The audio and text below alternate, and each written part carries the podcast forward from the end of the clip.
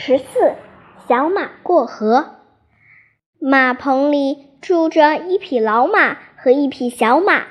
有一天，老马对小马说：“你已经长大了，能帮妈妈做点事吗？”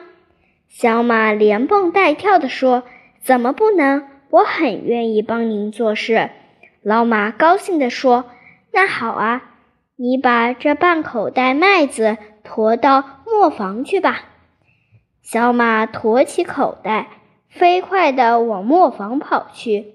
跑着跑着，一条小河挡住了去路，河水哗哗地流着。小马为难了，心想：我能不能过去呢？如果妈妈在身边，问问她该怎么办，那多好啊！可是她离家已经很远了。小马向四周望望，看见一头老牛在河边吃草。小马哒哒哒跑过去，问道：“牛伯伯，请您告诉我，这条河我能趟过去吗？”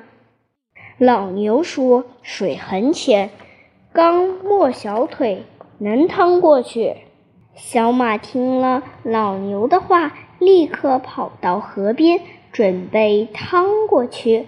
突然，从树上跳下一只松鼠，拦住它，大叫：“小马，别过河，别过河，你会淹死的！”小马吃惊地问：“水很深吗？”松鼠认真地说：“深得很哩。昨天我的一个伙伴就是掉在这条河里淹死的。”小马连忙收住脚步，不知道怎么办才好。他叹了口气说：“唉，还是回家问问妈妈吧。”小马甩甩尾巴跑回家去。妈妈问他怎么回来啦？